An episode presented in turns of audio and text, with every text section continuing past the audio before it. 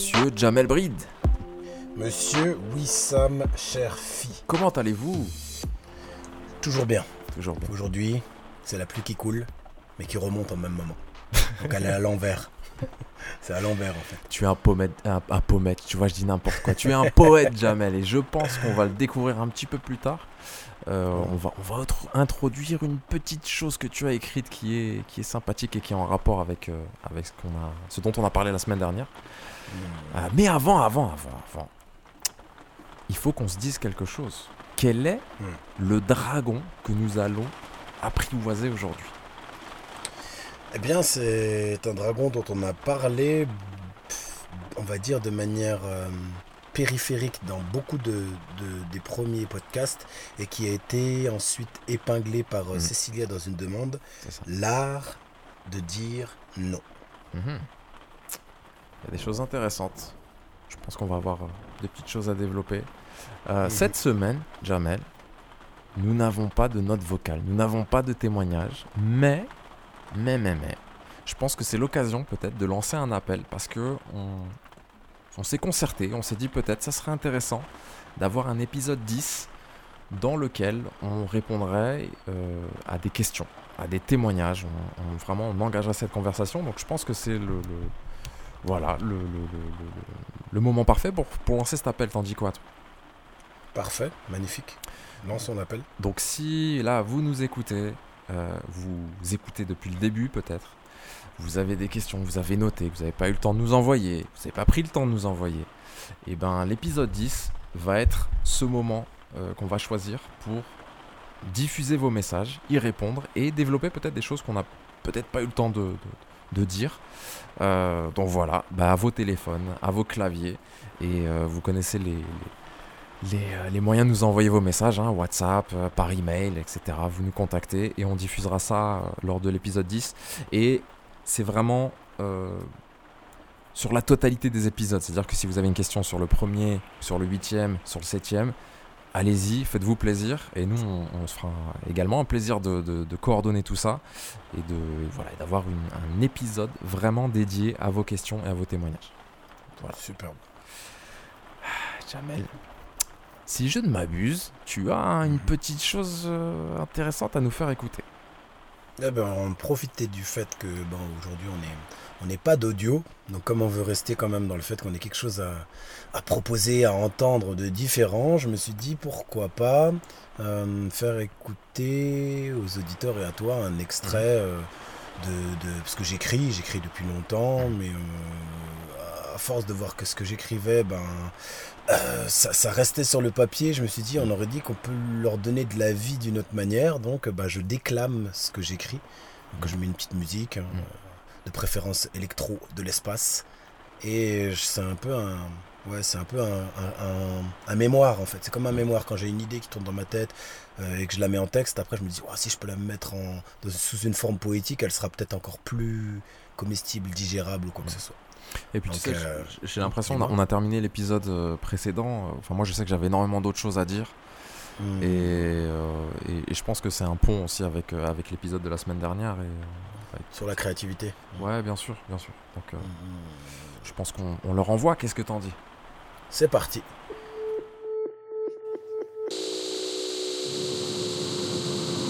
Fais la que comme tout le monde t'aime,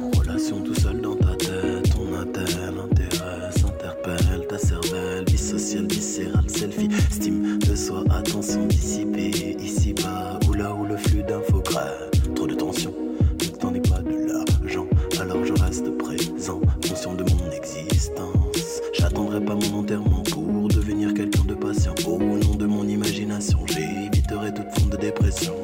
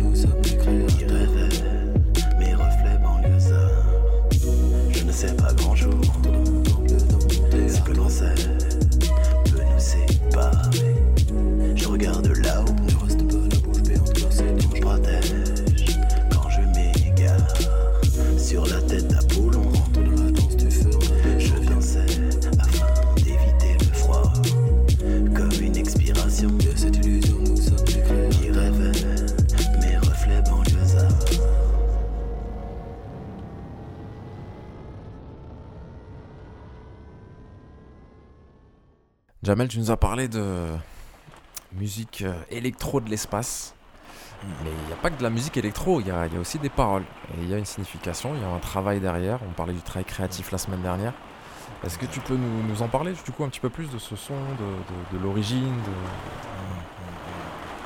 Donc ouais, euh, je vais faire la version courte parce que c'est long. hein. Des fois, euh, j'écris un texte et je le reprends plusieurs années plus tard. Euh, au prorata de mes compréhensions. Donc en général, ça part toujours de, de deux éléments.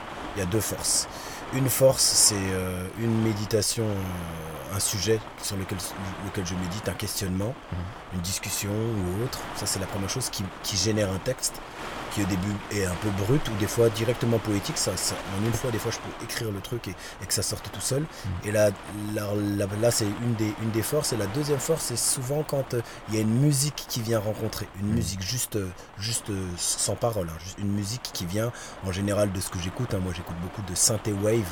Donc synthé wave, on appelle ça aussi de la nostalgic music. Musique qui, qui ressemble un peu à ce qu'il y avait dans les, dans, les, dans les films des années 80 ou qui est issu des jeux vidéo. C'est vraiment, on va dire, ouais, plus de 60% de ce que j'écoute.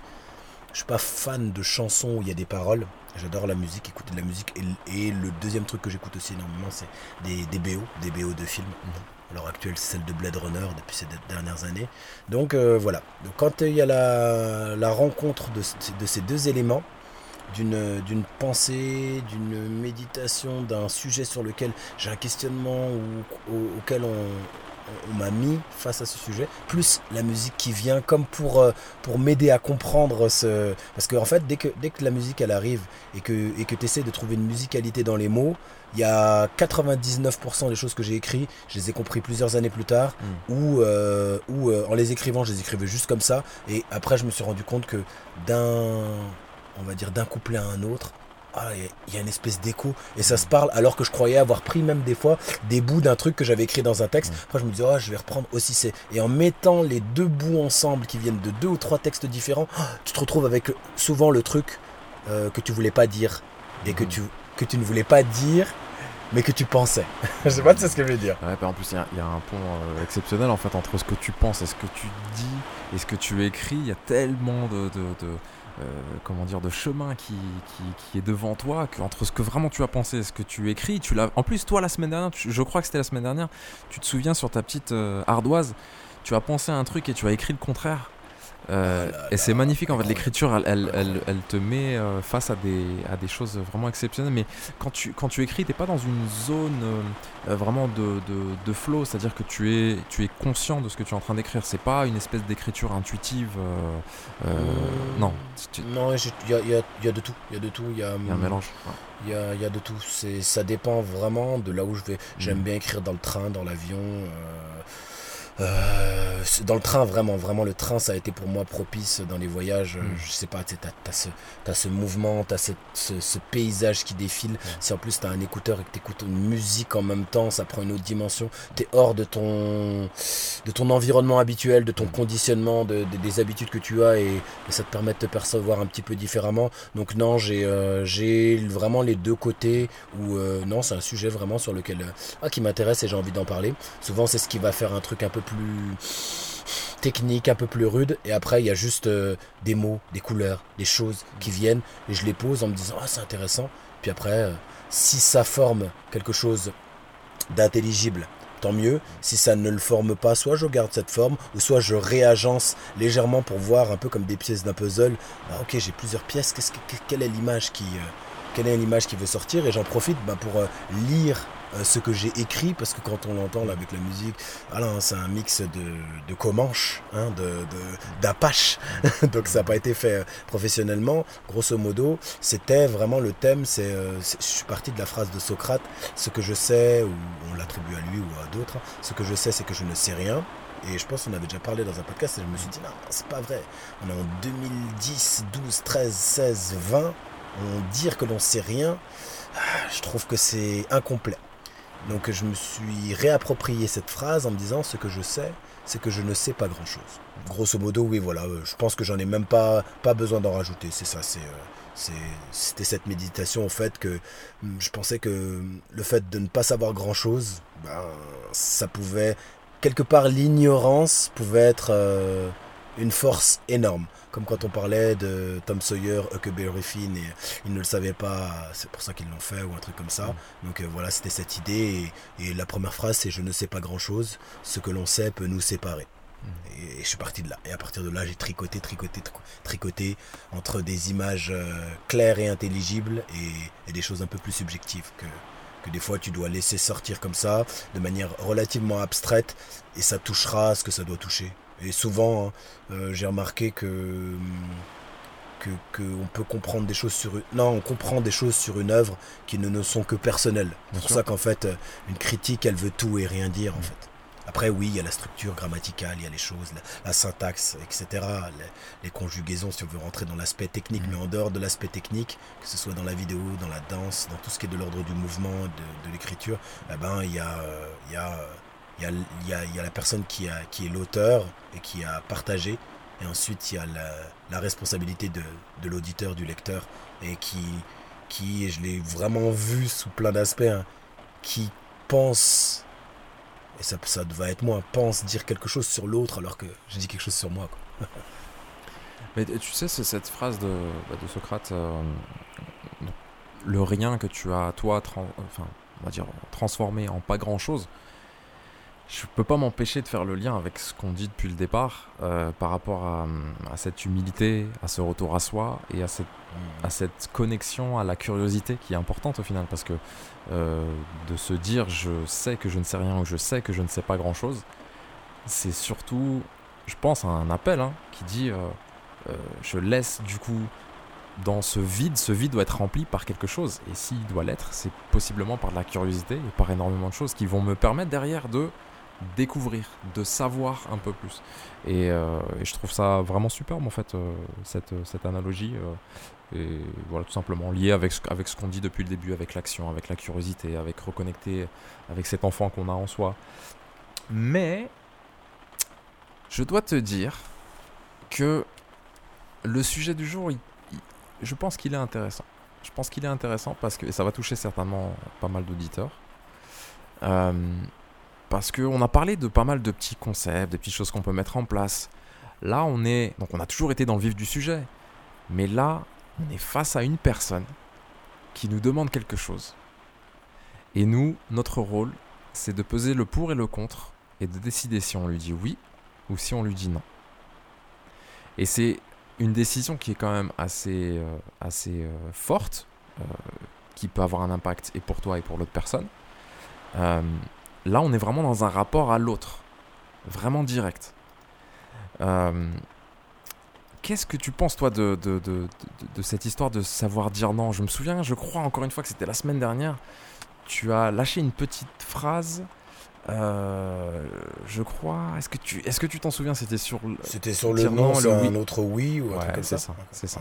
C'est ça. Non, j'étais très satisfait de, de, de cette, euh, Et c'est ce ça. petit truc qu'une qu'une fée est venue apporter à un moment donné, une fée ou un, D'où l'importance. farfa, ou un farfadet. Un farfadet. Ouais, une fée, c'est plutôt sympathique. Non. Mais d'où l'importance, du coup, d'introduire ce, ce- cette punchline et, et que tu puisses nous en dire plus. Je pense que là, le, le- le sujet euh, euh, s'y prête bien. Est-ce que tu peux développer un petit peu cette idée euh, que, tu as, que tu as Donc je l'ai dit il y a une semaine, j'ai pas trop travaillé sur le, j'ai pas médité trop sur le sujet, mais je vais, je vais laisser sortir ce qui vient. Euh, si je pars du principe que le non est un autre oui, toi tu Mhm. m'as dit, la seule chose à laquelle j'ai pensé, j'ai dû repenser hier ou tout à l'heure, c'est quand je t'ai dit ça, tu m'as dit ah oui c'est peut-être un oui qu'on se dit à soi. Mhm. Déjà ça c'est très fort. Mhm. C'est-à-dire que quand on dit non Mhm. à quelque chose, à quelqu'un, Mhm. Une situation, c'est un- un- un- quelque chose que l'on s'accorde à soi. Du Mhm. temps, euh, de l'énergie, tu- tu- ça peut être ce que tu veux. Donc j'ai l'impression que le non, que l'art de dire non en fait, c'est l'inverse de la dispersion Mhm. en fait. Mhm. Combien de fois on a dit oui à plusieurs activités Combien de fois on s'est dit qu'on pouvait faire ça et ça en même temps Mhm. Combien de fois on a eu plusieurs rendez-vous dans la même journée Combien de fois Mhm. on s'est retrouvé à passer un moment extraordinaire et à devoir l'écourter parce qu'on a quelque chose derrière Est-ce que tu vois un peu l'idée? Donc, Cette, euh, cette notion de ouais, temps, j'ai l'impression qu'elle est vraiment capitale dans, le, dans, dans ce concept finalement. L'art de savoir dire non, c'est peut-être l'art de savoir manager son temps, de d'être en capacité de prioriser son temps Exactement. et de, et de vraiment euh, bah, décider, voilà, j'ai- j'ai j'ai une heure de mon temps. Est-ce que je dis oui à cette personne qui vient et qui me demande un service? Ou bien est-ce que je continue sur ma lancée? Parce que je sais que ce que je suis en train de faire est important pour moi Euh, et, et cette relation au temps, elle est vraiment, vraiment, vraiment capitale. Euh, on parlait du syndrome un petit peu Mother Teresa, tu sais, de Mère Teresa euh, la, semaine dernière en répondant aux questions. Je pense qu'il y a un peu de ça. Il y a un complément de ça lorsqu'on dit toujours oui à tout. Et d'ailleurs, je recommande à tout le monde de regarder ce film avec Jim Carrey qui s'appelle Yes Man. Euh, dans lequel en fait Jim Carrey euh, est ce personnage qui travaille dans une banque et lui, sa vie, c'est je dis non à tout. Ses amis veulent sortir avec lui, il dit non.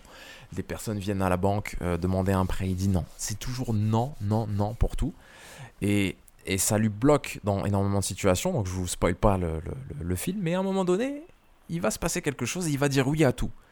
Et il va se rendre compte que dire oui à tout, c'est peut-être pas cette solution qu'il était en train de chercher. Ça l'a amené à voir une autre facette du spectre, mais revenir à cet équilibre, donc c'est ce qu'il arrive à faire ensuite dans le, dans le, dans le, dans le film, revenir à cet équilibre, on est toujours dans le même, dans le même champ lexical d'équilibre, de spectre, euh, de, de, de, de, de tester les limites et de revenir à. Je pense que décider que son temps, c'est sa priorité, c'est déjà un- une étape très très très très très très importante dans, cette, dans ce concept de l'art de savoir dire non. Vraiment, ce rapport à son temps, il est capital. Est-ce qu'on est dans une fuite? Euh, Est-ce qu'on veut se laisser voler son temps par la personne aussi? Et, et attention, parce que euh, c'est marrant parce que les Américains ont un truc, une expression, alors attends, je vais essayer de la, la ressortir, qui est It's either hell yes or no. C'est-à-dire, c'est soit tu, tu sens le feu en toi qui va te pousser à dire oui à quelque chose, ou soit c'est non en fait. S'il n'y a pas cette flamme, s'il n'y a pas cette envie, tu vas aller à contre-courant de ce que tu as envie de faire et de ce que tu avais envie de faire. Et forcément, euh, j'aimerais te dire, bah, tu prends une décision avec laquelle tu n'es pas d'accord, tu vas aider quelqu'un. Est-ce que tu vas vraiment l'aider au final? J'ai l'impression que c'est un cercle vicieux et ce either hell yes or no, euh, c'est un espèce de, de, euh, comment comment je pourrais dire, c'est une espèce de de question que De tu mantra. te- ouais de mantra c'est ça exactement que tu pourrais te poser lorsque tu es face à une de ces situations j'ai l'impression Ça, ça définit clairement. Après, hum, faut, faut qu'on détermine le fait que, que dire non, c'est pas juste à des personnes qui vont nous aider. hein. Là, c'est le plus superficiel. exactement Moi, j'ai dit non, je te donne mon exemple, j'ai dit non à deux rôles principaux en tant qu'acteur au cinéma. Mhm. Un, un film à 2 millions et un film amateur. Mhm. Dire non, c'est être au plus clair avec ce que je veux ou ce que je ne veux pas ou ce que je ne veux plus aussi. Parce qu'il peut y avoir un nom rétroactif, un Mhm. nom qui arrive plus tard, un nom que... Donc, euh, donc euh, je suis en face de ces cinq gâteaux. Mhm. Et soit je... On en en parlait, hein, je passe de Mhm. l'un à l'autre en me mettant dans des dilemmes pas croyables. Soit par élimination, par élimination, je nettoie et j'oriente de manière plus précise mon réel choix. Je pense que c'est ça l'art de dire non.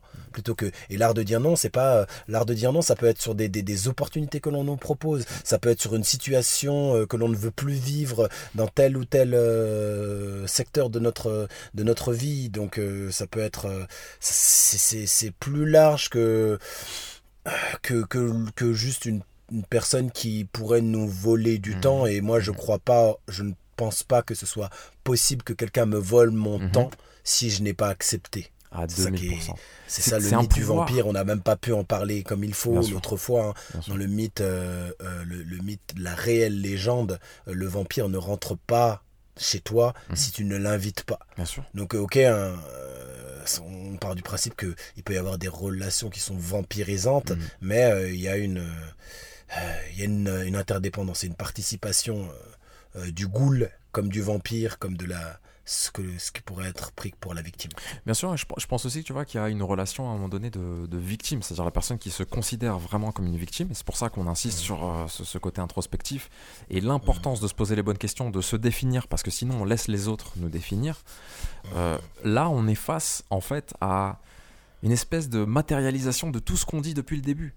Euh, lorsque- Lorsqu'une personne donc vraiment vient et te, et, et te propose quelque chose, tu as la possibilité, tu es dans l'action. Ce oui ou ce non, c'est une action, c'est une prise de position. Euh, avec ce non euh, que tu vas défendre fermement, tu vas être dans le je cette fois je ne vais pas me débiner, je vais, je vais euh, ne pas te laisser me définir, je sais ce que je veux faire, je sais où je vais, et je suis conscient de tout ça, je fonce. Maintenant, la façon dont toi tu vas percevoir ce non, euh, et je pense que c'est le, le, problème, moi ça a été encore une fois le problème dans mon, dans, dans, dans mon cas perso pendant très longtemps, c'est de se dire, que ce non va décevoir, tu vas te sentir coupable, mhm. tu vas lâcher la personne, tu vois, cette espèce d'abandon. Euh, et du coup, oui, il y, y, a ce lien d'interdépendance qui est créé, où tu deviens la victime et le sauveur en même temps, tu vois, et c'est très, très, très complexe. Donc il y a un peu de manipulation aussi psycho.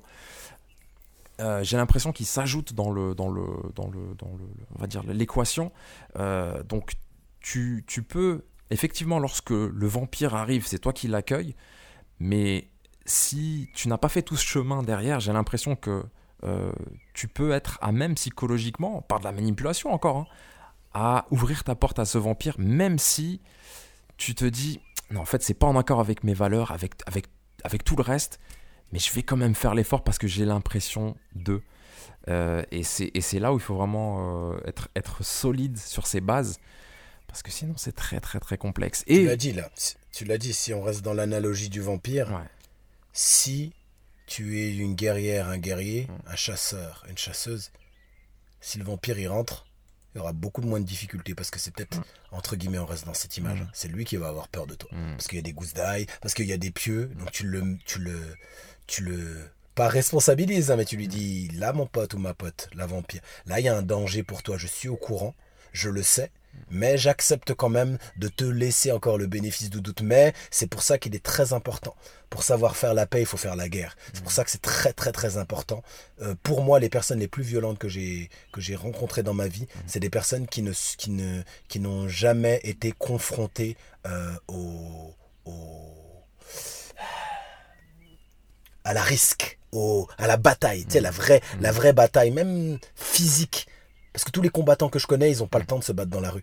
Ils n'ont pas le temps de s'embrouiller pour euh, du sel dans un supermarché, comme tu peux voir des fois des personnes qui rentrent dans une véhémence et tout. Mais c'est parce que, d'une, bah parce que quand tu pratiques certaines disciplines, ça te laisse aussi un petit peu sortir tout ça. Il y a une introspection qui vient avec. Mais pour faire la paix, il faut savoir faire la guerre. Parce que si tu fais la paix juste en faisant la paix, tu vas... En fait, c'est comme si tu n'étais pas au courant des signes avant-coureurs, là, les signes de fumée, un peu en mode amérindien ou alors mm. sur un bateau de pirate où, euh, où tu sais qu'il va y avoir une attaque. L'attaque, tu peux pas la voir mm. parce que dans ton monde, dans mon monde, je me dis, oh non, il y a que la paix, il y a que ci, il y a que ça. Et quand tu vois l'attaque, tu peux être à même de la prévoir, de la prévenir et de l'endiguer et de te protéger toi comme la personne qui, ou le groupe ou l'idée qui, qui pourrait être prise pour une attaque. Mm. Est-ce que, tu, est que tu penses que... Hum, alors déjà, toi, est-ce que tu as, fait face à ce genre de situation euh, Donc, tu as, parlé un petit peu des, des, films. Euh, je sais pas, est-ce que tu peux, tu peux revenir là-dessus un petit peu ou bien, bien, sûr, bien sûr, C'était deux... Je vais en prendre... Euh, j'ai de le plus gros bon alors euh, on me contacte euh, via euh, une connaissance c'est pas un ami via une connaissance pour aller dans un bureau sur les Champs Élysées sur Paris pour une production. Donc j'arrive le, scénariste et le réalisateur donc me reçoivent dans une, une, espèce de grande boîte de prod et tout ils me disent franchement on a vu une vidéo où tu apparais dedans moi je faisais un truc d'action vite fait et tu ressembles exactement c'est accordé avec le, le scénariste entre, entre le scénariste et le réalisateur pardon c'était accordé sur le fait que bah, d'après eux, j'incarnais totalement physiquement euh, le, le héros de, de, leur, euh, de leur projet. Moi, je suis arrivé, je savais à peu près où j'allais, mais j'étais très, très, très clair à ce moment-là dans, quand tu as, une grande clarté qui est pas tout le temps là, mais c'était juste dans mon esprit, mm. je le laisse parler, donc il, me redore un peu le blason, voilà, c'est un peu le renard et le corbeau et mm. tout. Donc, euh, et, et, je leur dis, donc une fois qu'ils ont fini leur présentation, je dis, je ne suis pas acteur, et ils me disent oui, mais ça c'est pas grave. Euh, mhm. et je peux concevoir les, surtout dans le cinéma français, hein, les, les, seuls films français en fait que je peux regarder, c'est quand les acteurs ne sont pas des acteurs, qu'ils ont été mhm. pris dans la rue et qu'ils jouent leur propre mhm. vie, par exemple. Donc euh, je dis déjà je suis pas un acteur et je ne, c'est pas quelque chose qui me qui me touche, qui me parle. Je ne vis pas pour ça. Pourquoi ne pas demander euh, directement à quelqu'un qui, euh, qui en a, euh, qui a l'amour de cette discipline, qui a les velléités qui vont avec et tout? Je dis par contre, s'il y a de l'action dans votre film, je voudrais être le régleur, le chorégraphe. Mhm. Et même, pourquoi pas, participer à, à des scènes. Mais. euh, donc voilà, donc je répète, hein, le film, c'est un film français. Film français, c'est pas des films américains, mais 2 millions de budget pour un film français, je crois que c'est déjà pas mal. Donc euh, c'était euh, c'était un moyen gros truc, mais euh, voilà quoi. C'est et, et- pourquoi? Uniquement parce que le- la clarté que j'avais était plus forte que l'intérêt qui pourrait être derrière. L'intérêt, c'est euh, gagner peut-être une certaine somme d'argent, avoir de la reconnaissance, euh, entrer dans un certain. Mais, mais ma- la clarté de. C'est pas des choses dont j'ai envie en fait. Et là, on me le propose, c'est gentil, c'est sympathique. On me l'a reproposé après. Un ami m'a reproposé encore un premier rôle dans un, dans un, dans un court métrage. Mais euh, à ce moment-là, je me disais pourquoi faire quelque chose qui, qui ne m'intéresse pas quoi? Bah justement, là, il y a un truc super intéressant parce que tu as parlé de clarté. Euh, je pense que quand on t'expose des chiffres euh, en tant qu'acteur, on va te dire tu vas gagner tant, il y aura un cachet de temps.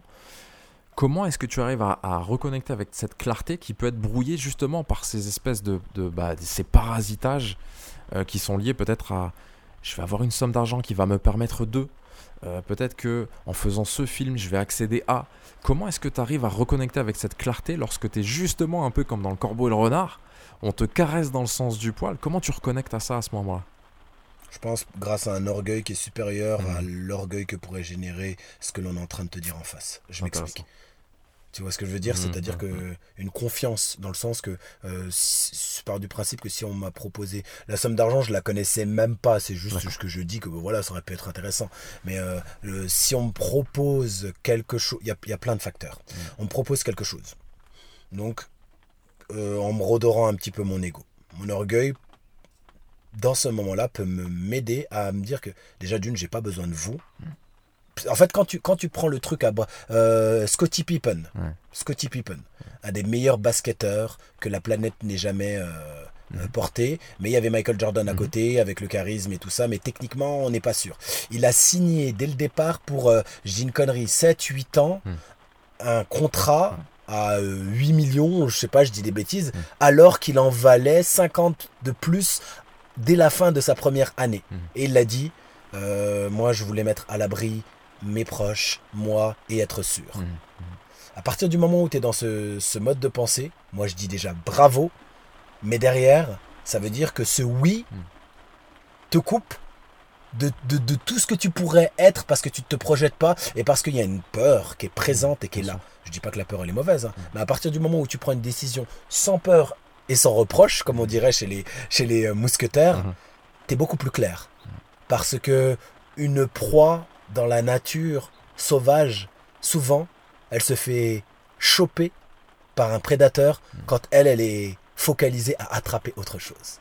Est-ce que tu vois l'image? Je, je vois tout à fait, et en plus, euh, je, je, je suis en train de regarder The Last Dance aussi, moi aussi, j'ai l'impression que toi aussi. Ah bah regardé, voilà, donc ouais. ouais, moi j'ai regardé hier soir le chose. premier, j'ai regardé les deux premiers épisodes et on est d'accord, Scottie Pippen, tu vois exactement de quoi je parle. C'est exactement ça, et je vais euh, pas spoiler parce que je pense que ça arrive un petit peu plus tard où on a le, le- en fait le, le, gars qui avait, enfin qui a, je crois toujours les Chicago Bulls, qui explique en fait euh, pourquoi le, contrat n'a pas été re- renégocié. Je pense que tu l'as pas encore vu ce passage, et c'est intéressant. Et après ça va le suivre. C'est ça qui est cool aussi euh, dans, dans The Last Dance, c'est que, enfin cool.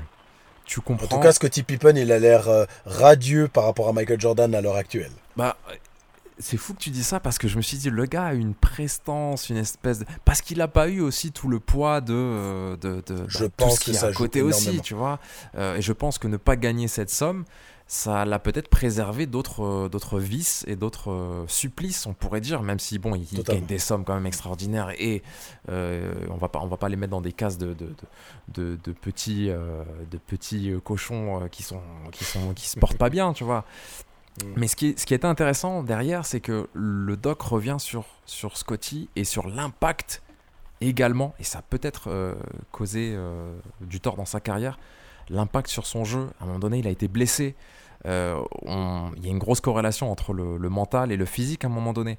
Peut-être qu'il n'a pas eu la carrière qu'il voulait parce que justement, il a dit oui euh, par rapport à cette peur qui l'envahissait, euh, par rapport à cette envie de mettre à l'abri un petit peu tout le monde, peut-être qu'il n'a pas connu la carrière qu'il aurait dû connaître. Et il a eu une carrière exceptionnelle, comme tu l'as dit, parce qu'il a joué avec, avec le joueur de basket incroyable qui qui est Michael Jordan.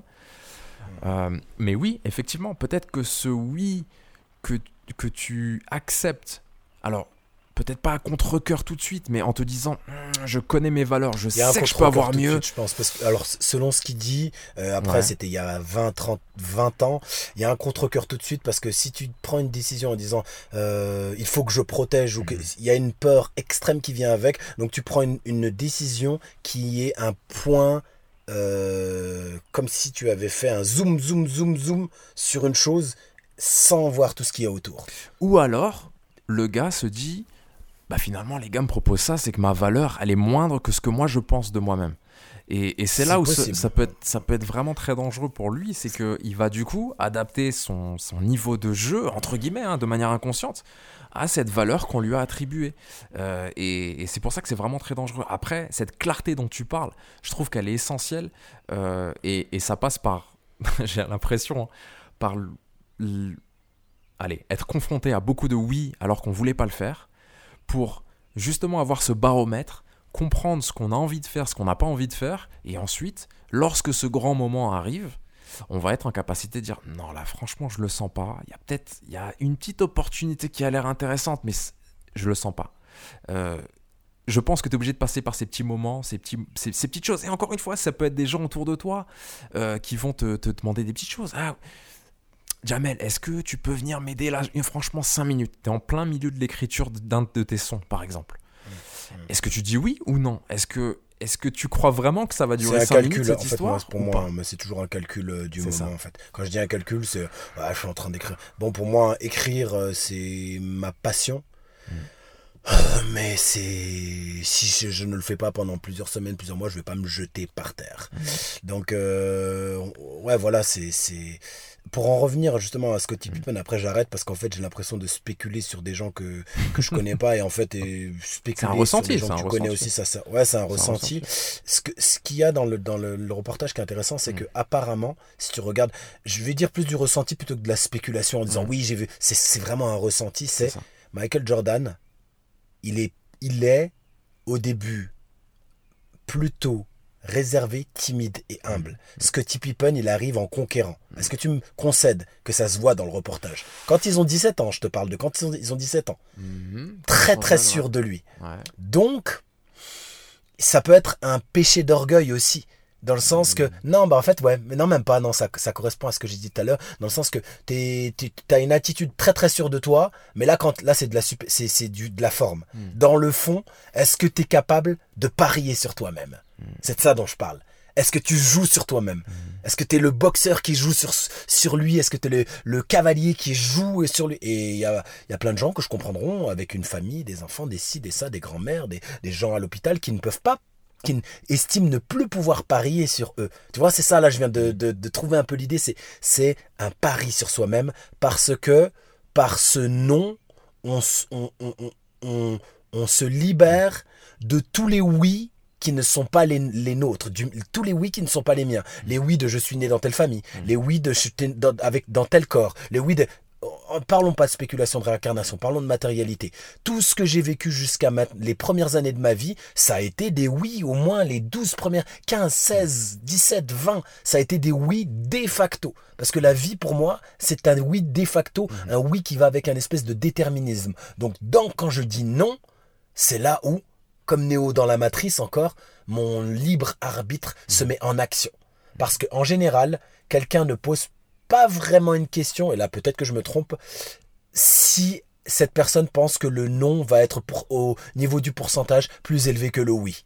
Parce que regarde, toutes les fois où quelqu'un, moi, m'a dit non, ou que j'ai dit non à quelqu'un euh, suite à une question, il y a quand même euh, ce petit étonnement. Mhm. Est-ce que tu vois ce que je veux dire? De ta part le petit ou étonnement. de sa part?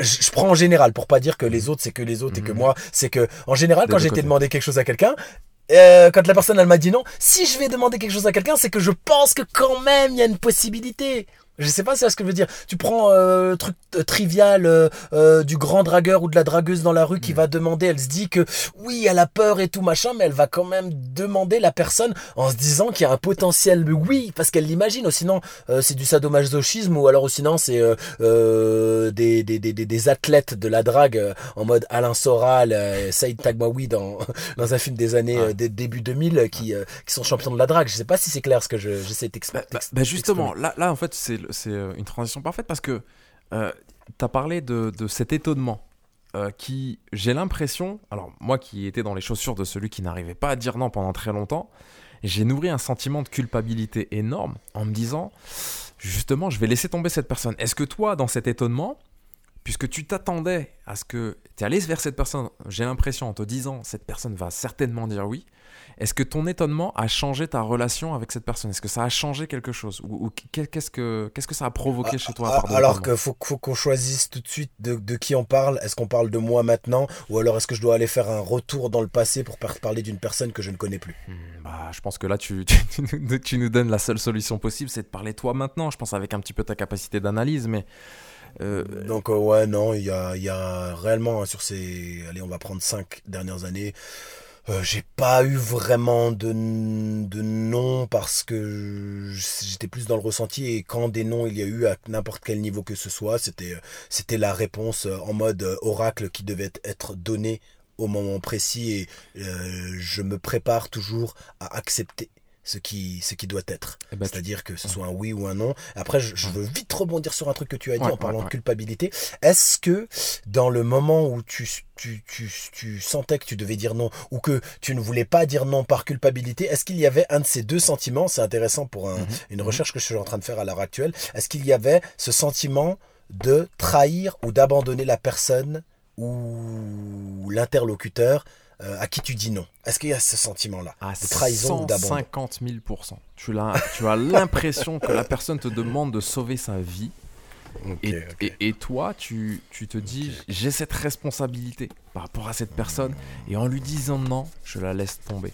Euh, après, c'est aussi un miroir par rapport à tes propres émotions. hein. Euh, euh, le fait de ne, de ne pas savoir dire non, c'est aussi euh, bah, cette- cette- ce besoin d'être reconnu par l'autre, d'être aimé par l'autre, et de, et de euh, du coup ne pas assumer ton opinion du moment.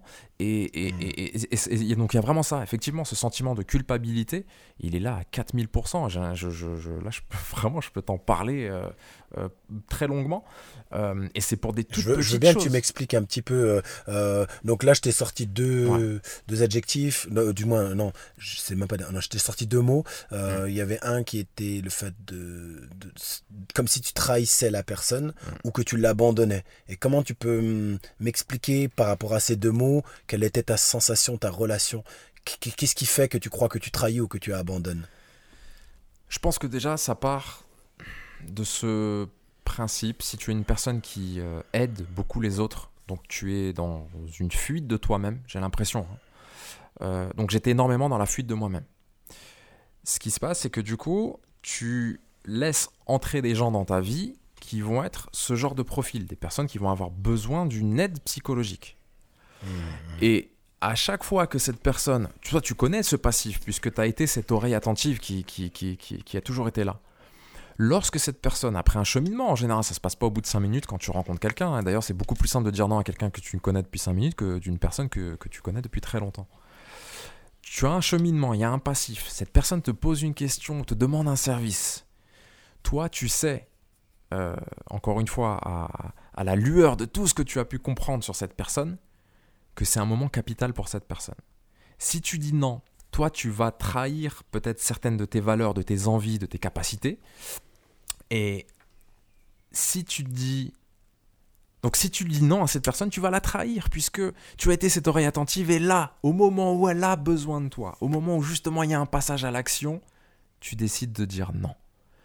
Euh, le sentiment, enfin la sensation, elle est brutale à l'intérieur de toi. Moi, je sais que ça, il y, y y a des décisions, donc dans le oui comme dans le non, euh, qui ont été très brutales et qui ont duré vraiment des semaines et des mois. Je me posais des questions, je me disais pourquoi est-ce que j'ai fait ça? Pourquoi ça? Pour- C'est vraiment, vraiment très complexe. Donc oui, ce sentiment de trahison et d'abandon, il est, euh, et, et tu vas ruminer sur ces choses-là pendant des semaines. Il est Est-ce que ton nom, il vient avec une explication? Ou c'est un nom brut? Je vais dire que le nom Sans vient équivoque. avec une justification.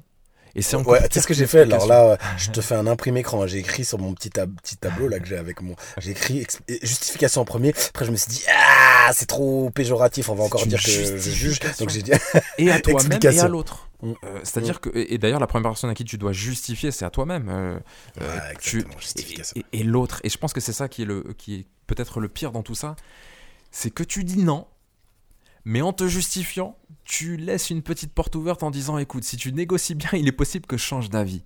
Et bien ça, c'est la pire des choses qui puissent t'arriver, puisque l'autre reprend l'ascendant, et ensuite, dans son conscient, si tu dis oui, si tu, lâches du lest et que tu décides de revenir sur ta décision, l'autre gardera en tête que tu es cette personne qui pourra changer d'avis avec un petit peu de- tu vois, le corbeau C'est quoi la différence entre une justification et une, une explication? Après, je m'explique parce que j'ai un Ouais. dicton que j'ai que j'ai écrit pour moi-même. Oh là là, il doit dater de fin d'adolescence, mais vraiment. Et je disais à chaque fois, et ça faisait sourire les plus vieux. Tu vois, genre quand on était ado, mais ça faisait sourire les gens qui avaient une trentaine d'années. Quand quelqu'un arrivait, euh, j'avais l'impression qu'elle justifiait la personne. Je disais tout le temps, justification égale culpabilité. Hmm. Il disait tout le temps ça. Donc, quelle est la, comment tu différencies une justification de d'une explication? Je pense qu'il y a dans le fond, euh, dans le fond et dans la forme, il y a des, il y a des, il y a des choses à dire. Euh, dans- dans une explication très factuelle. Par exemple, Jamel, tu me dis, écoute, la semaine prochaine, on fait le, on fait le podcast. Je dis franchement, non, je peux pas. Je, je, je, je peux pas. Je suis en train d'écrire. Tout simplement. Une phrase courte qui ne demande pas à ce que je te développe six paragraphes avec thèse, antithèse, conclusion. la justification, pour moi, tu vas être dans la première phrase va être une sorte de fait. Je, peux- je peux pas, je suis vraiment désolé. Donc tu vois, il y a ce- je suis vraiment désolé. Je m'excuse d'eux. Et derrière, si tu ne suscites pas de réaction euh, qui génère une espèce d'empathie de l'autre, tu vas, ça va commencer à cogiter. Tu vas dire non, non, il faut, il faut que je lui apporte plus de précision. Il faut que je lui explique. Euh, Il faut que je lui explique avec des arguments, avec des choses. Là, pour moi, tu es dans une justification qui te cause du tort. Parce que finalement, la personne en face, elle avait peut-être juste besoin que tu lui dises non, franchement, Jamel, je suis désolé, la semaine prochaine, je suis pas dispo.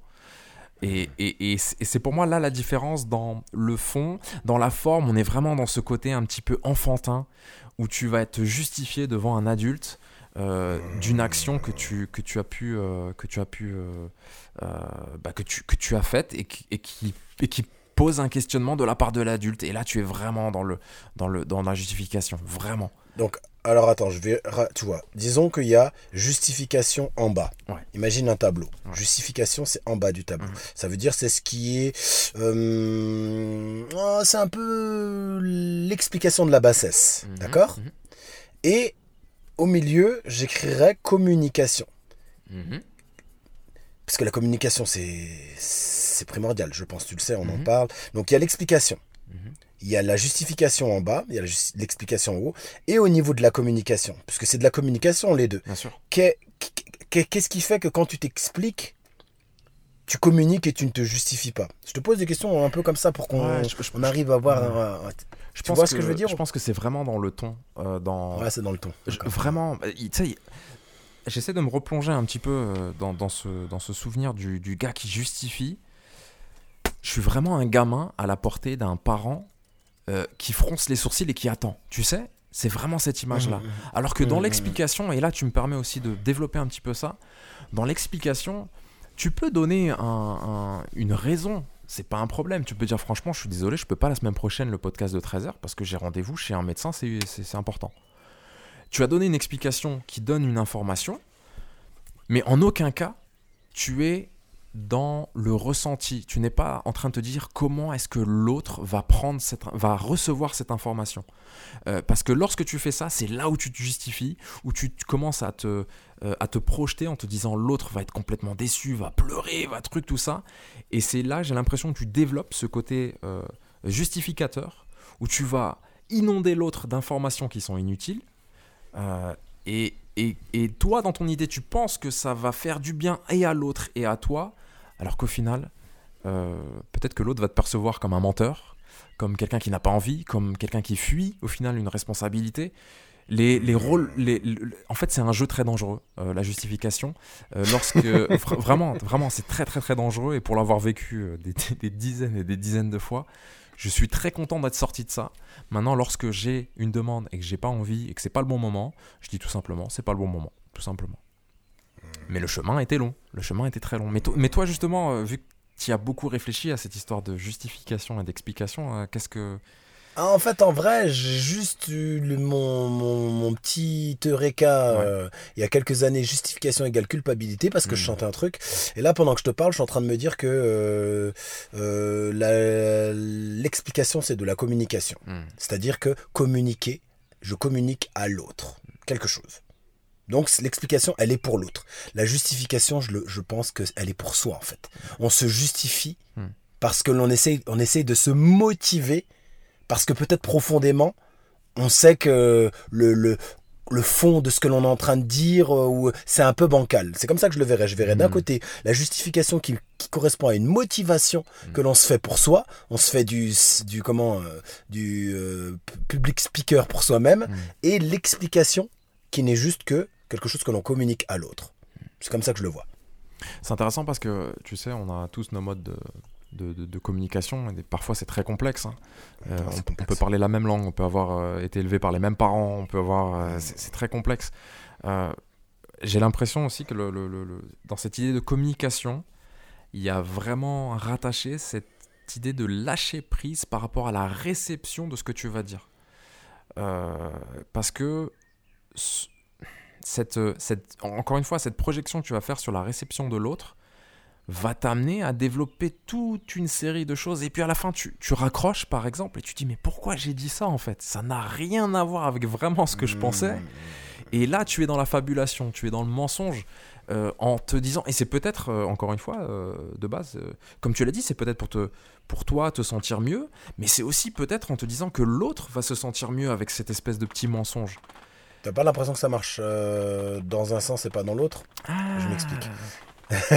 C'est-à-dire que tu, tu veux que l'autre se sente mieux pour que toi tu te sentes mieux quand même. Bien sûr. Toi, moi. hein. Bien sûr. Est-ce que sincèrement, donc en vrai, on, on- on- on- réduisons le gras qu'il y a autour, enlevons, enlevons euh, la, la personne qui est en face. Et en fait, parce que à un moment donné, si euh, si, euh, si, si, si- si tu veux qu'elle se sente mieux, sans que toi tu te sentes mieux, bah toi tu vas peut-être dire quelque chose qui correspond pas à ce que tu veux dire. Je sais pas ce que je veux dire. Tu vas dire la, in fine, c'est voilà, là on est dans le nom un nom un peu plus clair, un nom tranchant, plutôt qu'un nom un peu bancal comme, euh, comme, euh, comme des fois on peut se retrouver à le faire. euh, et, moi, en l'occurrence, quoi, j'ai un nom qui est bancal. En fait, tu dis pourtant t'as dit non, et, et tu vois qu'en fait il n'est pas, il est pas assez ferme. Parce que la fermeté, elle vient euh, derrière et elle est invisible en fait. C'est plus dans, dans le regard, peut-être l'intonation, ou carrément dans, dans, dans,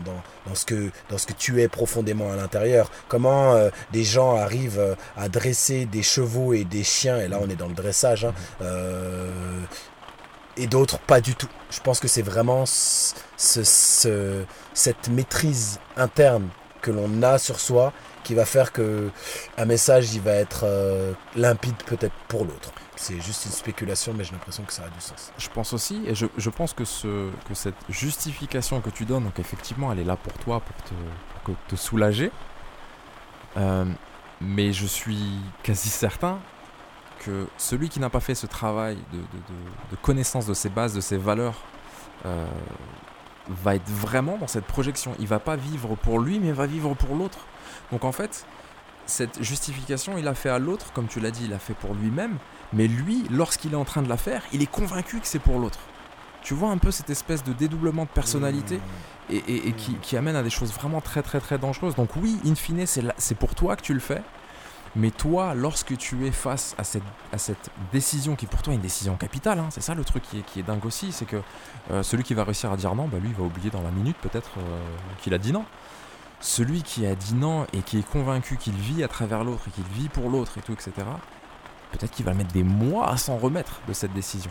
Euh, et c'est là vraiment la petite subtilité. C'est vraiment. euh, c'est même complexe de mettre des mots dessus, mais c'est vraiment le, ce que j'apporterais par rapport à ce que tu as dit. Vraiment.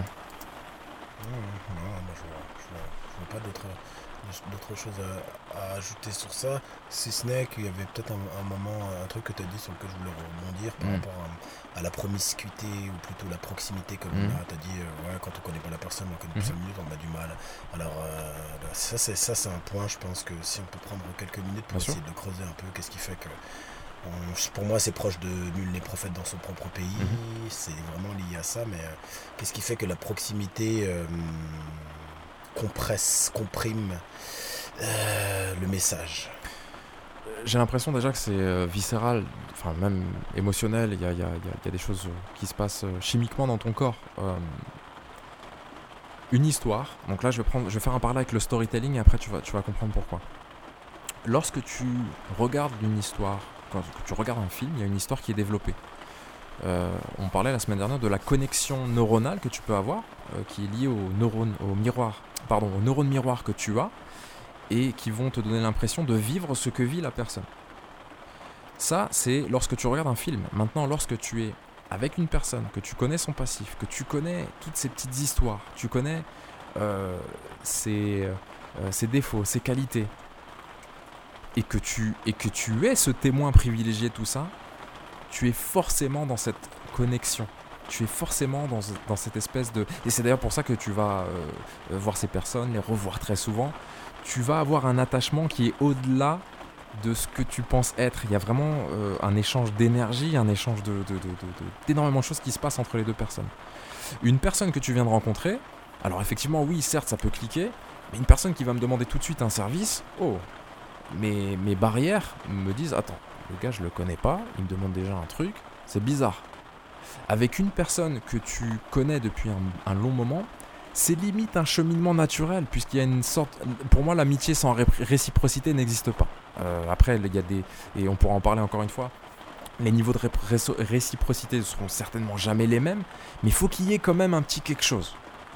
Euh, cette personne que tu connais pas, il n'y a pas de réciprocité, c'est le départ. Il me demande quelque chose, non, je dis non tout de suite.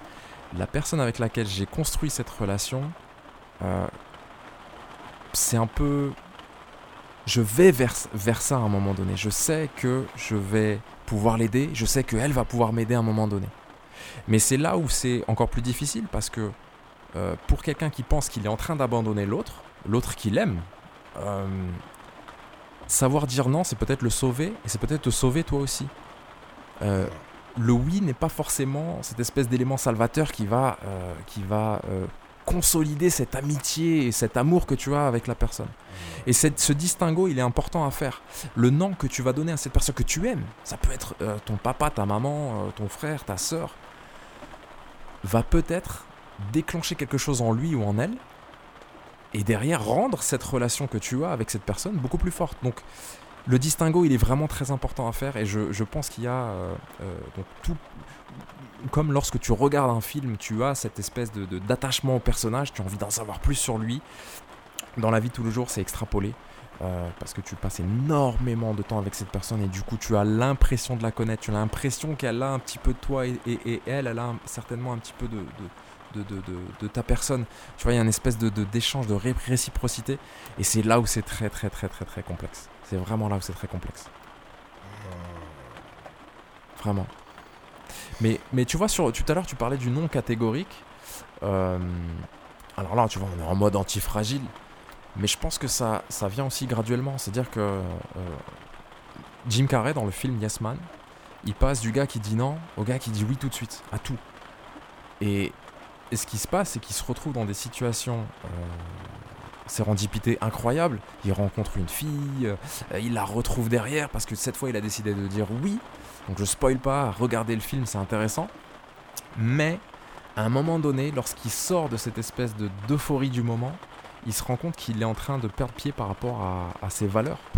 Euh, et, le fait d'être dans cette autre partie du spectre et vraiment de, contrebalancer directement, ça peut avoir un effet très très nocif pour toi. Donc d'être peut-être, lorsque quelqu'un te demande quelque chose, d'être un petit peu plus dans la consensualité et de dire écoute, franchement, là c'est pas le moment, euh, mais je vais regarder dimanche. Tu vois, tu peux commencer comme ça, de pas avoir ce non catégorique, mais de reprendre le contrôle de ton temps et te dire écoute, là je peux pas, mais je te promets de regarder. peut-être que ça peut fonctionner pour certains. Euh, moi, je sais que j'ai, euh, j'ai- testé les deux. J'étais dans le Jim Carrey, j'étais dans le, donc dans le oui d'abord et dans le non après tout de suite. Et j'ai dû, j'ai dû réorienter le, comment dire, le curseur parce que euh, franchement, c'est, tu, es vraiment dans le, le choc violent euh, par rapport à toi-même et par rapport à l'autre. Et les réactions, les visages, je revois encore des visages vraiment euh, complètement choqués. Ah, t'es plus le gars qui dit oui maintenant, t'es le gars qui dit non. Et ça, ça t'amène dans des situations où finalement on te demande plus rien. Et, et lorsque tu es un créatif et que tu crées, il y a, il y a besoin d'une sorte de synergie avec les autres, surtout bon, dans moi ce que je fais. Euh, je, me suis, je me suis fermé énormément de portes, je me suis donc euh, recroquevillé sur moi pour ensuite m'ouvrir. Euh, donc ça a été un cheminement nécessaire. Mais attention, faut pas être trop dans l'un ou dans l'autre. Il faut quand même arriver à trouver une petite, euh, tu vois, un équilibre, Mm. toujours important. moi- moi, je pense que le non catégorique, donc c'est euh, faut s'entendre sur ce que c'est un non catégorique, ça veut pas dire non, non, non, non, non à tout. hein. Catégorie, Mhm. catégorie. Ça veut Mhm. dire que c'est précisément sur quelque chose. Ça laisse pas place au doute. Mhm. Ça veut dire qu'il n'y a pas de réplique possible parce que tu dis non exactement sur ce à quoi on t'a. sur- la- par rapport à la question que l'on t'a posée. Alors que des fois, dans des discussions, si tu es vraiment dans le, le ressenti et dans les, les- des, des sous-lectures sans trop spéculer, tu sens que euh, c'est un non qui correspond à quelque chose dont on n'est pas en train de parler. Mhm. Ça, c'est très très complexe. Mhm. Tout ça pour dire que, en fait, pour moi, le non, c'est, il est anti-violent. Mhm. Pourquoi? Parce que ce, que ce dont tu viens de me parler, Mhm. le fait de fléchir aux, ques- aux- aux- aux- aux demandes de l'environnement et d'être plutôt toujours dans ce oui, le moment où tu as décidé de reprendre un peu les rênes Mhm. de tes décisions, on, a dit mais il est chelou ce mec et tout parce qu'on crée des attentes. Mhm. On crée des attentes et quand on a créé des attentes par ces oui, où les personnes pensent que c'est toujours oui, oui, oui, Bien oui, sûr. oui, oui, le moment où on veut rééquilibrer ça, c'est très difficile de dire un non alors que ça a été un oui avant, s'il n'y a pas eu d'intermédiaire. Donc pour, pour les gens, ça devient violent et on te comprend pas. On peut même dire que tu pètes un câble, que tu es chelou, Mhm. que tu es bizarre, que tu que t'es, que t'es ci, que tu es ça. Tandis que quand c'est l'inverse, c'est une personne qui euh, a plus tendance à dire non, non, ça c'est pas possible. Quand le oui il arrive, c'est un oui, il est, il est diffus, il est, il est bien, bienfaisant. J'utilise plus le mot bienveillant, on en parlera un petit peu plus tard. Je l'ai banni de mon vocabulaire, je vais même devoir changer tout, euh, tout- tous les trucs que j'ai écrits à, pro- à propos de ça. Donc euh, il est bienfaisant, donc Mhm. euh, vraiment ouais, c'est... Et, et après je reviens sur ce que tu as dit, Mhm. quand je te demandais par rapport à la proximité des personnes. En fait, ça marche avec ce que tu as dit sur euh, ce que l'on attribue à Socrate. C'est Mhm. ce que je sais, c'est que je ne sais rien. Mhm. Ce que je sais, c'est que je crois que je connais cette personne. Exact. Ça veut dire que je la réduis, que je mets des barrières autour d'elle, que je mets des sortes de délimitations de frontières, l'inverse total de la liberté. Mhm. Cette personne est ça, dans cette situation. Et c'est comme ça que je la vois. Alors que, euh, fondamentalement parlant, on se rendra compte que 90% du temps, c'est pas ça. Et je pense que c'est. Si moi, en fait, mon objectif, c'est toujours de me responsabiliser. Ouais. Donc, euh, c'est-à-dire de trouver d'où je peux faire partir le, le, le concept à partir de moi, Mhm. plutôt que de croire que c'est toujours à à l'extérieur. Donc, euh, pourquoi je dois me justifier Mhm. Parce que j'ai peur de devoir ouvrir les yeux sur le fait que la personne qui est en face de moi n'est pas que ce que je veux d'elle, ou quelque chose de cet Bien ordre-là. sûr, bien sûr. Mais mais de toute façon, tu sais, quand on parlait de ce lien d'interdépendance entre ces personnes, euh, ce manque d'amour que tu vas chercher chez l'autre, euh, il, il- il te revient dans la tête à un moment donné parce que ce que- ces attentes, tu sais, dans un des podcasts aussi, je parlais de, euh, de cette petite anecdote. Euh, mes amis, je ne voulais pas qu'ils aient d'autres amis. Je sais pas si tu te souviens de ça.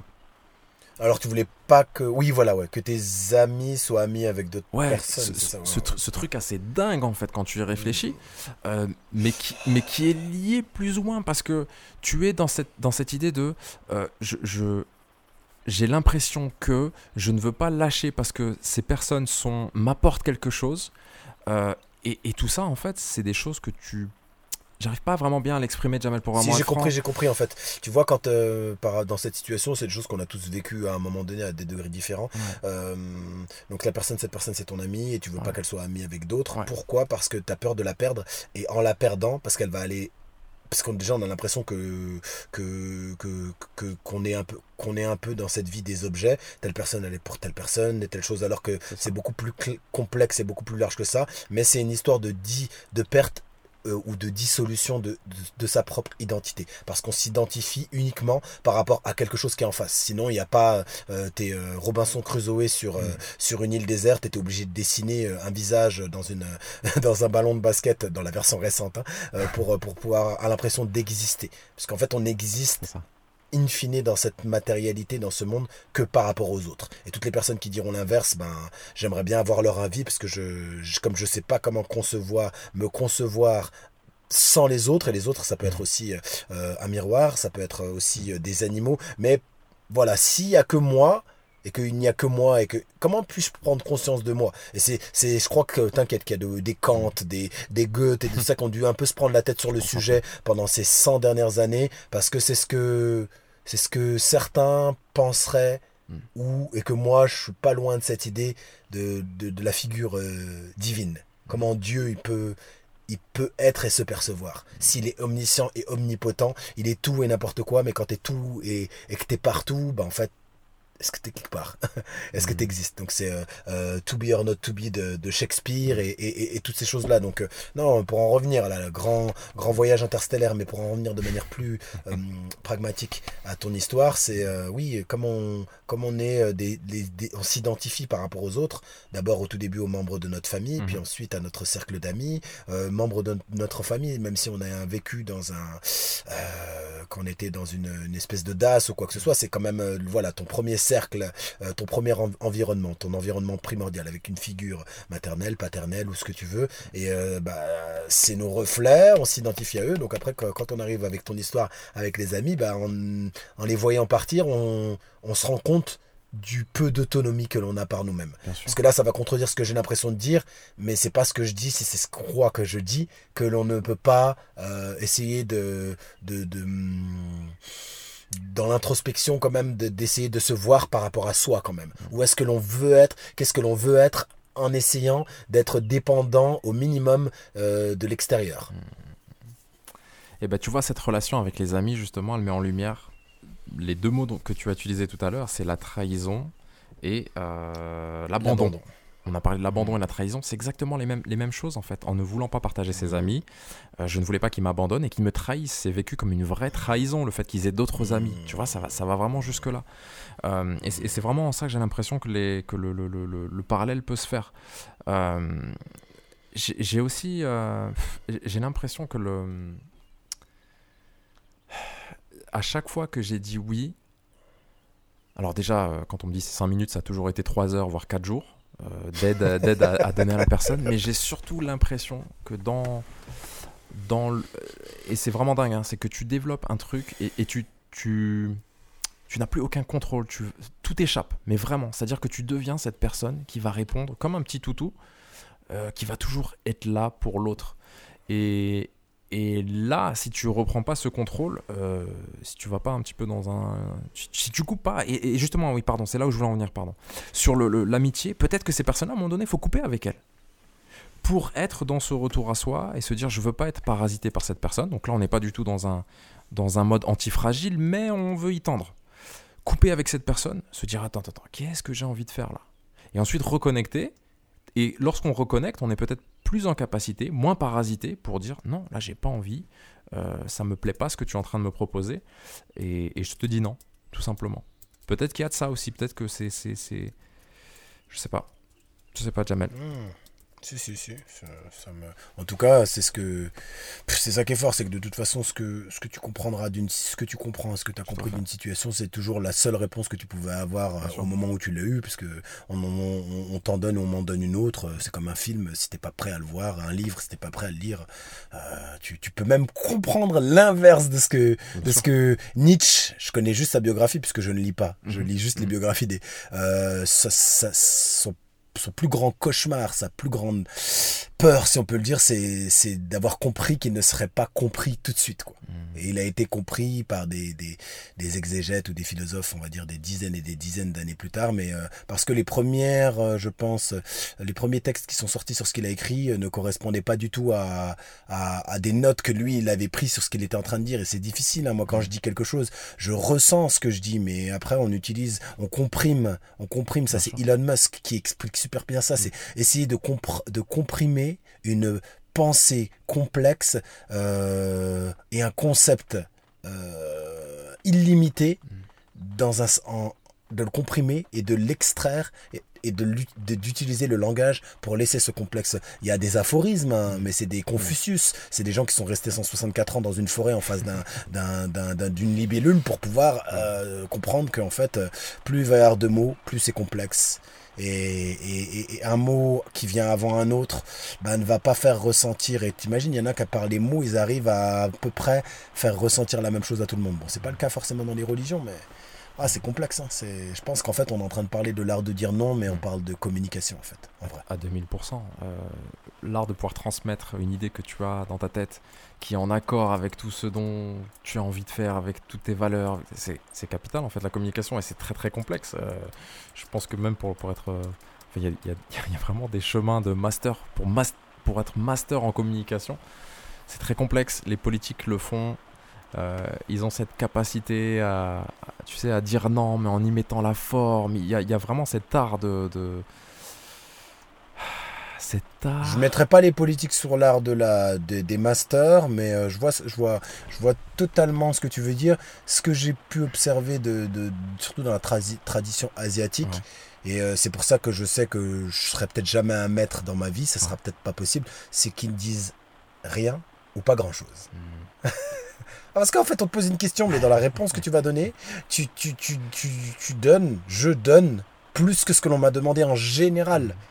Parce que en vrai, c'est quand quand t'es quand quand t'es vraiment équilibré, que t'es dans le dans la justesse.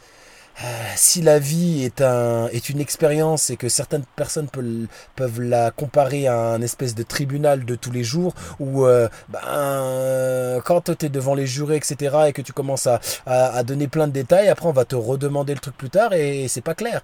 Au lieu de dire des oui des non peut-être. Ah dans ce cas-là oui.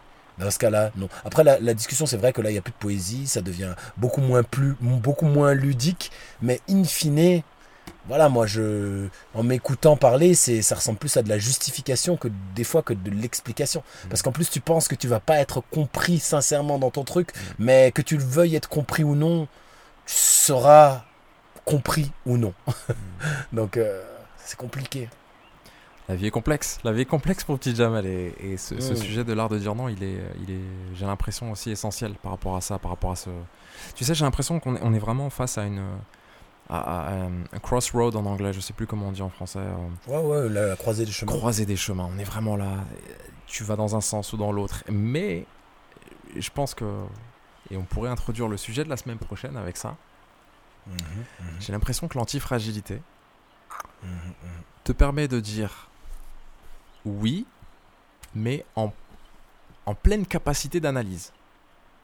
Euh, et, et derrière, de te dire, voilà, bah écoute, si il se passe ce qu'il se passe, peut-être que ça va me permettre de d'apprendre quelque chose. Je te donne un petit exemple. Je suis parti faire un tournage en Nouvelle-Calédonie sur un sujet qui était, euh, qui était assez dingue. C'est les bagnards algériens qui ont été envoyés par l'État français à l'époque. Euh, un voyage assez dingue. Euh, donc je suis contacté et on me dit écoute, on a tant de budget, vraiment le, le budget ne couvrait même pas une semaine. hein. On est parti un mois. Euh, il va falloir faire ceci, cela, ceci, cela. Et moi à l'époque, j'avais vendu tout mon matériel, euh, tout mon équipement.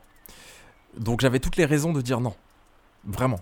Euh, J'étais pas prêt au niveau logistique, j'avais pas envie de le faire. C'était en plein mois de Ramadan, qui est un mois où quand même j'aime bien, tu sais, un petit peu ralentir. Et puis je me suis dit, ok, quel est le positif que tu peux tirer de cette situation? Je me suis dit, ok, je vais voyager dans un pays peut-être que je ne reverrai jamais de ma vie. Euh, je me suis dit, euh, bah, je vais rencontrer des personnes qui, qui viennent de, de- qui sont des descendants de, de, de bagnards, des personnes qui ont été envoyées au charbon, mais vraiment, euh, c'était, c'était incroyable. Ça m'a permis de redécouvrir une histoire que je, de découvrir même une histoire que je ne connaissais pas. Donc en fait, j'ai fait ce pour et contre. Et puis je me suis dit, ok, t'es pas bien payé, mais l'expérience, en vaut peut-être la chandelle. J'ai quand même lutté un peu, il y a eu pas mal de problèmes. J'ai essayé de trouver une caméra, j'ai pas trouvé, je trouve un truc, ça marche pas, les plans tombent à l'eau. En dernière minute, je trouve ce qu'il faut. Je me dis, bon, tu vois, ton petit côté antifragile, il se développe et au final, tout se met en place, au final. On voyage, on va jusque là-bas. Je commence à filmer. Ma caméra me pose des problèmes. je commence à avoir une espèce de barre en plein milieu de mes images dégueulasses. Les images sont non utilisables. J'avais une deuxième petite caméra, mais moi j'étais tellement sûr euh, que ma première caméra allait bien fonctionner que la deuxième était un petit peu fracassée. Et ben, s'en est suivi pas mal de petits soucis de tournage. Le, le documentaire était vraiment, vraiment très, très complexe. Euh, à l'intérieur de moi, je savais que je devais pas y aller. Je savais que c'était pas le bon moment. Euh, pour tout plein de raisons, j'ai eu des signes qui sont, qui sont vraiment venus à moi, mais j'ai accepté quand même, côté antifragile. Et c'est là où c'est super parce que ça a été très complexe sur place pendant le tournage, mais je rentre, je suis dans l'avion, et je me dis, bah déjà plus, plus jamais ça, de cette manière-là. Donc ça m'a permis de, de, de, toucher à une chose que je ne voulais plus faire. Mais surtout, derrière, je me dis, mais je repars avec quand même des souvenirs incroyables, avec des discussions incroyables, avec euh, vraiment des images superbes dans ma tête, parce qu'au niveau de la caméra, c'était pas, c'était pas trop le cas. Hmm. Donc ce côté antifragile, qui je pense est essentiel euh, dans, ce qu'on développe, te permet justement, lorsque tu dis oui, d'être conscient que c'est peut-être un non, mais d'en tirer le maximum. À partir du moment où tu as dit oui, vas-y, il faut y aller sans regret à un moment donné, tu vois. Tu dis ok, j'y vais, je vais voir ce qui se passe. Bon là, c'était extrême, mais je repars de ce voyage vraiment euh, on me disait pas c'est un échec. Non, au contraire, c'était un voyage exceptionnel. Et l'antifragilité dont on va peut-être parler dans un épisode qui se rapproche très très très très rapidement euh, permet cela. Et, je, suis convaincu maintenant que développer cette sensibilité, cette capacité à dire oui en se disant là le hell yes, je dis oui vraiment euh, de manière épanouie. Euh, te permet derrière de développer aussi ce côté un petit peu sérendipité, de pas être dans, ce, dans cette espèce de, de, euh, côté négatif, de, cette espèce de rumination constante. Lorsque tu dis oui, tu dis oui. Il va peut-être se passer ce qui va se passer, mais peut-être que ça va t'amener sur des chemins euh, encore plus exceptionnels. donc tu vois, je pense que encore une fois, l'antifragilité, elle a, a une place vraiment super importante par rapport à cette, décision, à, cette croisée des chemins l'influence de l'antifragilité, moi je sais encore une fois sur du vécu, elle est exceptionnelle. Vraiment. Vraiment, vraiment. Hmm. Donc si on veut conclure, euh, moi ce que j'en comprendrais, ce avec euh, quoi je suis tout à fait d'accord, l'art de dire non, hmm. c'est la possibilité de, que l'on se donne de pouvoir enfin donner des oui sincères, assumés, responsables, engagés, impliqués.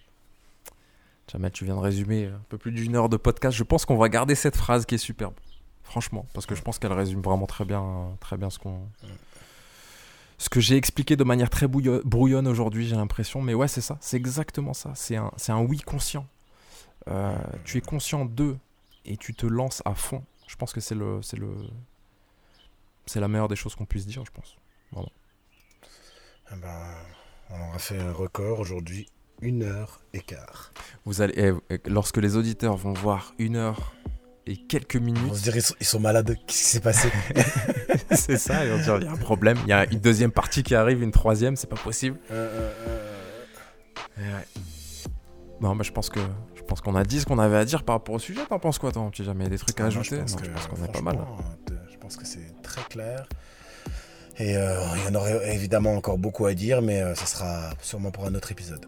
Notre épisode et peut-être transition. Alors j'ai donné le prochain épisode, c'est quoi là prochain épisode, c'est on va vraiment venir sur le thème antifragilité, ce qu'on en a compris, qu'est-ce qu'il représente pour nous? On peut même l'expliquer euh, selon aussi euh, la, vision qu'en a eu euh, son créateur Nassim Nicolas Taleb. mais comment on se les, comment on l'a incarné et qu'est-ce qu'on en a compris? Et puis bah, je pense qu'on peut rappeler aussi ce qu'on a, dit en début de, podcast. Euh, vraiment, on prépare cet épisode 10 qui va arriver, qui va être vraiment euh, nourri de questions, de témoignages. Euh, et, vraiment, on s'attend à ce que vous reveniez sur tous les épisodes ou un épisode en particulier, vraiment du premier jusqu'au neuvième du coup. Euh, donc euh, n'hésitez pas à prendre peut-être des notes, à nous poser vos petites questions. Il n'y a pas de questions bêtes. Euh, la preuve en est, nous on dit, des fois de, grosses bêtises. Donc voilà, n'hésitez pas, on a vraiment besoin de vous du coup pour préparer cet épisode et on aimerait vraiment avoir cette conversation dont on parle tant à chaque fois. Super. Eh ben, magnifique. À la semaine prochaine. À la semaine prochaine, prenez soin de vous. Ciao, ciao.